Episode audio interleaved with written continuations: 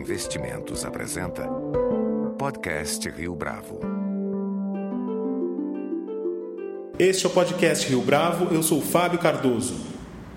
O livro Michel Milan e Vila Olímpia traz a história de um dos bairros mais celebrados e cobiçados da cidade de São Paulo, ao mesmo tempo em que presta homenagem àquele que foi um dos responsáveis pelo desenvolvimento da região ainda na década de 60 para falar sobre o livro e também a respeito do passado, presente e do crescimento da Vila Olímpia, nosso entrevistado de hoje no podcast Rio Bravo é Ronaldo Milan.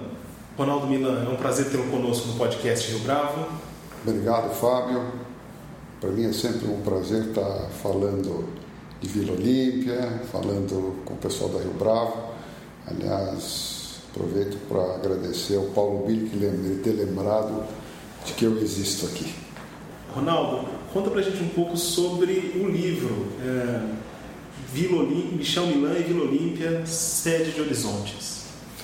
Bom, o livro ele tem a dupla função. Uh, a primeira função foi após a morte de São Michel, do meu pai, em outubro de 2011, uh, prestar uma homenagem a essa pessoa que, independente de ter sido um pai e um chefe de família extremamente carinhoso, foi um empreendedor e uma pessoa que teve a visão de enxergar a Vila Olímpia 50 anos atrás e entender como ela se transformaria e como a cidade de São Paulo iria se transformar nos próximos 50 anos. Uh, e também resgatar a história da Vila Olímpia para as pessoas que aqui trabalham, residem e de alguma forma se utilizam dos serviços do bairro. É, para você ter uma ideia, a Vila Olímpia hoje transitam pela Vila Olímpia 300 mil pessoas diariamente. Nos próximos quatro anos, com os novos edifícios corporativos que foram construídos ou estão terminando a sua construção, a Vila Olímpia vai receber mais 200 mil pessoas. Ou seja, é um bairro de 500 mil pessoas uh, nos próximos quatro anos. A ideia do livro é resgatar para essas pessoas a história do bairro onde eles vivem ou trabalham. Então, essa pesquisa foi elaborada uh, aqui pela gente. Uh, nós contratamos um escritório de, de historiadores a Estação do Tempo, do Marcos Marsulo, e nós fizemos uma ampla pesquisa sobre a história da Vila Olímpia, que sai lá das Sesmarias e Fernão Dias Paz, quando isso tudo era uma grande Sesmaria, a evolução do bairro, depois o bairro recebe o nome de Vila Olímpia não porque é, uma, um tributo às Olimpíadas, ou ao Olimpo, aos deuses do Olimpo. Ainda que tenha a Rua Olimpíadas. Ainda bem que tenha a Rua Olimpíadas, que nada tem a ver com, com o nome do bairro. Na verdade, o nome é em homenagem às donas, à dona dessas terras, Dona Olímpia Guimarães Catapreta, que era uma portuguesa de origem portuguesa e que possuía essas terras, esses chácaras que depois foram loteadas na Vila Olímpia e se chamaram Vila Olímpia. Sendo que a parte de baixo da Vila Olímpia Funchal, a Vila Funchal, também pertencente a portugueses da mesma família, recebe o nome de várias ruas de Portugal, Rua dos Açores, uh, Via Funchal, são, são em homenagem a esses portugueses que aqui estavam e que lotearam essa região toda aqui. E o que fez uh, essa região é, que há 50 anos ainda não tinha, não era esse epicentro de universidades, escritórios acontecendo aqui, é, se transformar nesse polo de desenvolvimento na cidade de São Paulo? Bom, aí eu costumo dizer que há dois fatores importantes.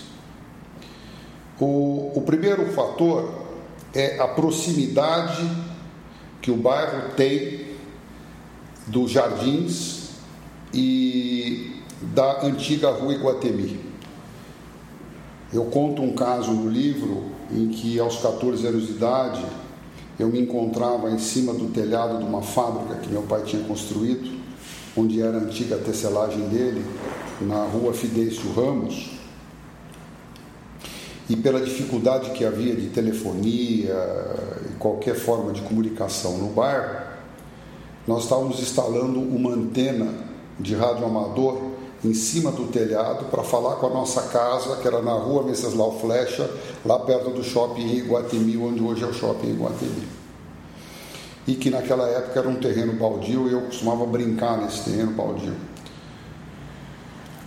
Então, de cima do telhado, meu pai disse para mim: Olha, meu filho, como o Clube Pinheiros e a Rua Iguatemi estão próximos. Esses terrenos um dia vão valer ouro. E a profecia se realiza 50 anos depois. Mas o que foi crucial para o desenvolvimento da Vila Olímpia foi a divisão do, do, do plano diretor de 25 anos atrás, que separou a Vila Olímpia numa zona industrial na parte baixa da Vila Olímpia, numa Z3 ou uma Z4, dando uma característica industrial para aqueles terrenos da parte de baixo, e de, acima da Rua Alvorada, uma característica residencial numa zona 2, numa zona mista. Então, o bairro, a prefeitura de alguma forma deu uma, uma, uma caracterizada naquilo que se podia fazer. Então, começaram a surgir os primeiros galpões ali, nessa época, nos anos 60, é quando o Michel, saindo da Moca, que ele era, ele era proprietário de tecelagem, né, tentando é, encontrar um terreno mais próximo aqui da rua é, Venceslau Flecha, atravessa da Faria Lima, naquela época Guatemi, vem para Vila Olímpia para comprar um terreno para transferir a sua tecelagem, porque aqui já era uma área de que, que se podia instalar indústrias e tudo mais. Se bem que naquela época também as ruas eram todas de terra, eram charco e tudo mais. Eu me lembro que a primeira vez que eu desci na Vila Olímpia, nós descemos de charrete. Né? Então, nós paramos lá em cima na Clodomiro Amazonas, tinha uma padaria lá, e ali tinha um, as ruas tinham chovido muito, as ruas estavam intransitáveis, nós tivemos que descer de, de charrete, uma charrete, e nós descemos até aqui embaixo para ver a primeira aquisição do primeiro terreno que ele compra aqui. Então, é, realmente o, o, o, o fator do planejamento da prefeitura depois então dos anos 60 faz essa distinção na Vila Olímpia e também eu acho que mais do que isso a proximidade que havia com o bairro do Itaim, com a 9 de Julho, com a Faria Lima e com tudo isso que naquele tempo também não era Faria Lima, com a Rua Iguatemi, né? E com isso então. e também a Avenida Santo Amaro em cima, que já era uma, uma estrada de passagem para a, a, o bairro de Santo Amaro, que já era um bairro progressista, tinha virado, eh, era um antigo município, tinha sido integrado na cidade de São Paulo naquela época, e então isso tudo foi fazendo com que eh, o bairro fosse se desenvolvendo. Agora, nos últimos 15 anos, não há dúvida alguma que a Vila Olímpia ela se expandiu de uma forma é, extraordinária. É, desbancando determinadas regiões em São Paulo que antes eram caracterizadas, na verdade, como é, centros de desenvolvimento, grandes bolsões econômicos. É, tem a ver isso exclusivamente com a chegada das .com aqui em 2000 ou existem outros fatores? Na sua Não, eu acho que as .com vieram em consequência da possibilidade que havia na Vila Olímpia de desenvolver edifícios corporativos AAA porque que também porque o multiplicador da zona 3 e da zona 4 no antigo código da prefeitura do estado de São Paulo, da cidade de São Paulo, era de quatro vezes a área. Isso, isso permitiu a incorporação de edifícios é, com um custo extremamente razoável, porque você com uma, uma fração menor de terreno podia edificar quatro vezes a área. Então, na, da Rua Alvorada para baixo, na Zona 3, na Zona 4, o código de construção era de quatro vezes. Então, os primeiros edifícios surgem e eram edifícios modernos, já que atendiam esse anseio das .com. E aí, então, começa esse, essa, esse desenvolvimento desses edifícios corporativos importantes no bairro. E aí a transformação é mais assintosa. Para você ter uma ideia dentro da sua colocação, Fábio, em 2000 2003, por exemplo, em 2004, havia uma crise da construção civil parecida com essa que nós estamos vivendo aqui. Aliás, eh, eu costumo mencionar que o Roberto Campos, o grande economista Roberto de Oliveira Campos, dizia que o gráfico de crescimento do Brasil, é, se você analisar o gráfico de crescimento do Brasil, você vai perceber que ele cresce em parábolas. Né? O Brasil, o crescimento do Brasil é em parábola. Então você precisa ver em que momento da parábola você está, você está na ascendente ou na descendente. É, em 2004 nós estávamos no processo da parábola da descendente. O mercado imobiliário estava estagnado, a economia estava em frangalhos, a coisa estava complicada em 2004 aqui. E não havia uma expectativa de se lançar mais prédios corporativos naquele momento aqui. Foi quando nós entendemos que o bairro precisava de uma coisa diferente para mexer com o bairro.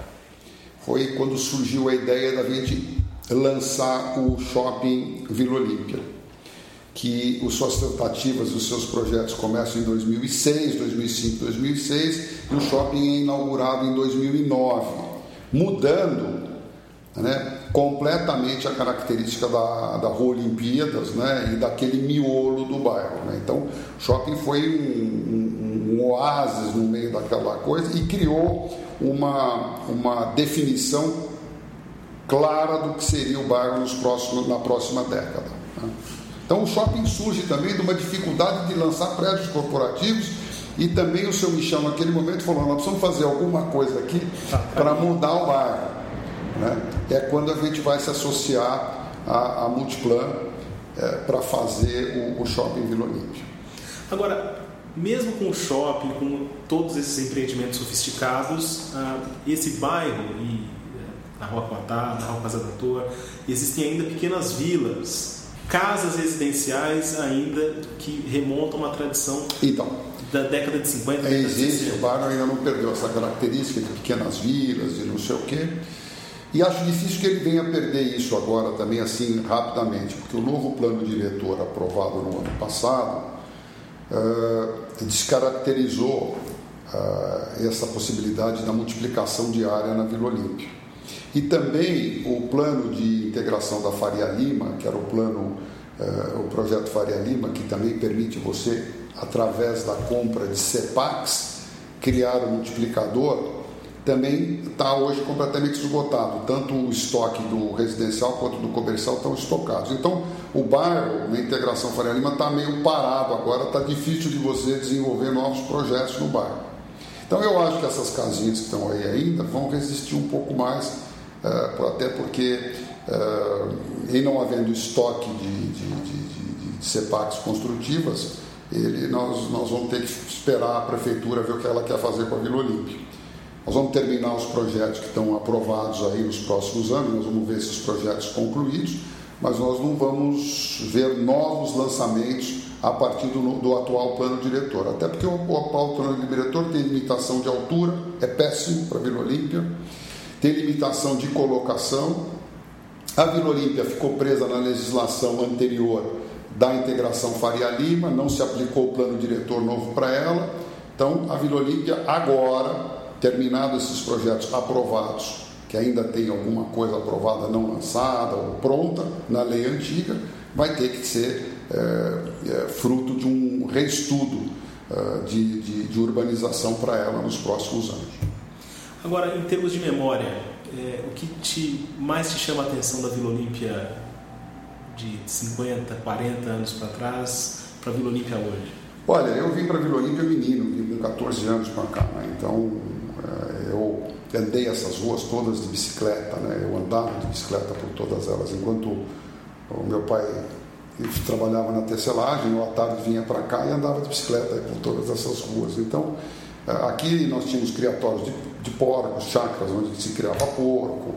Uh, depois também as duas grandes favelas da Vila Olímpia, na parte de cima, né, nos terrenos que foram invadidos e que eram nossos naquela época as duas grandes favelas, que deu, levou quase 20 anos para a gente conseguir desmobilizar lá essas comunidades.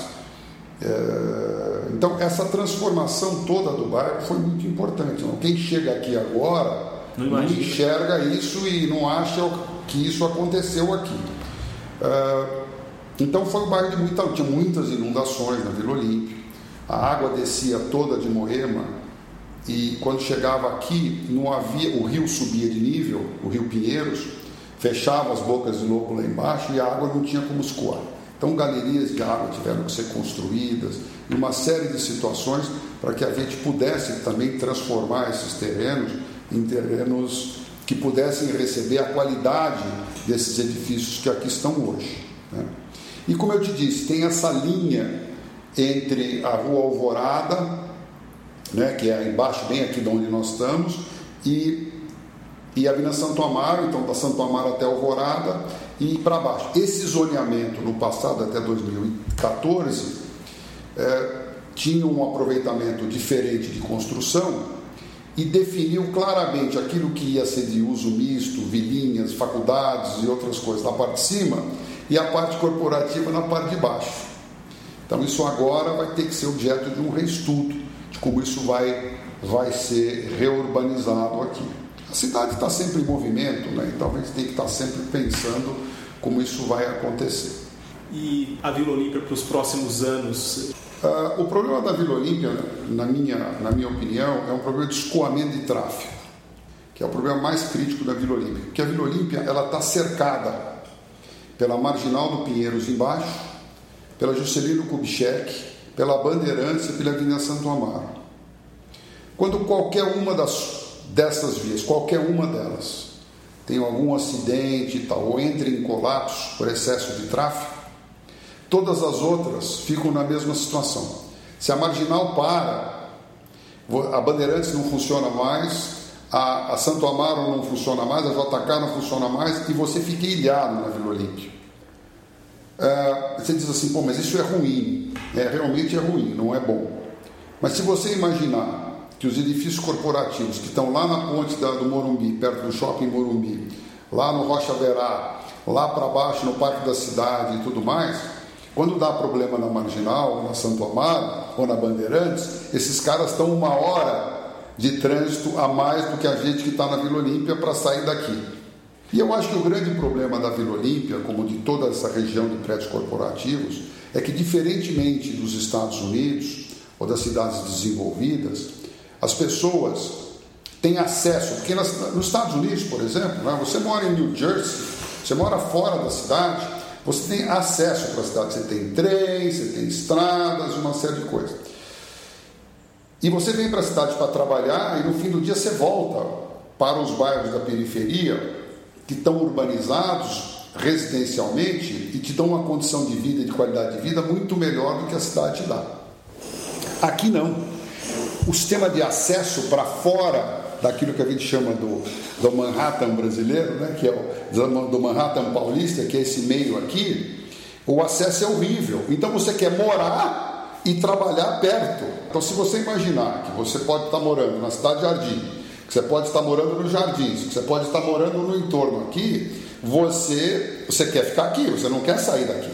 É porque o teu trânsito é menor. Então, é essa característica e não tem muito o que fazer, porque ou a cidade eh, nós vamos rasgar avenidas para criar é, acessos, como foi criado lá para o Alphaville, para o Tamboré, as pessoas vêm de lá para cá, ou nós vamos viver esse inferno todo dia, de pegar trem superlotado, ônibus superlotado e horas de trânsito e locomoção. É assim que é. E ao, mesmo tempo que tem essa vida é, profissional, a região da Vila Olímpia também atrai muitos lugares para as pessoas é, saírem à noite. É, lógico, tem, tem esse negócio que, como tem alguns galpões ainda que ficaram do tempo industrial, esses galpões foram transformados em casas noturnas e em outras coisas mais. Então, é, tem esse rodízio na Vila Olímpia. Né? Durante o dia é um, um bairro de trabalho, à, à noite pode ser um bairro de lazer e está virando vários bares, vários locais, até porque as pessoas ficam esperando o trânsito para poder ir embora. Então, tem o happy hour que acontece no entorno, tem o depois, né? E nós temos no fim de semana também uma característica: o bairro está se transformando. As pessoas que vivem no entorno acessam o bairro através das ciclovias, que as ciclovias todas cortam o bairro. uh, acessam o bairro porque eles moram na parte alta da Vila Olímpia, descem para frequentar os shoppings, os dois shoppings que estão na parte baixa da Vila Olímpia, tanto o Vila Olímpia quanto o JK, né?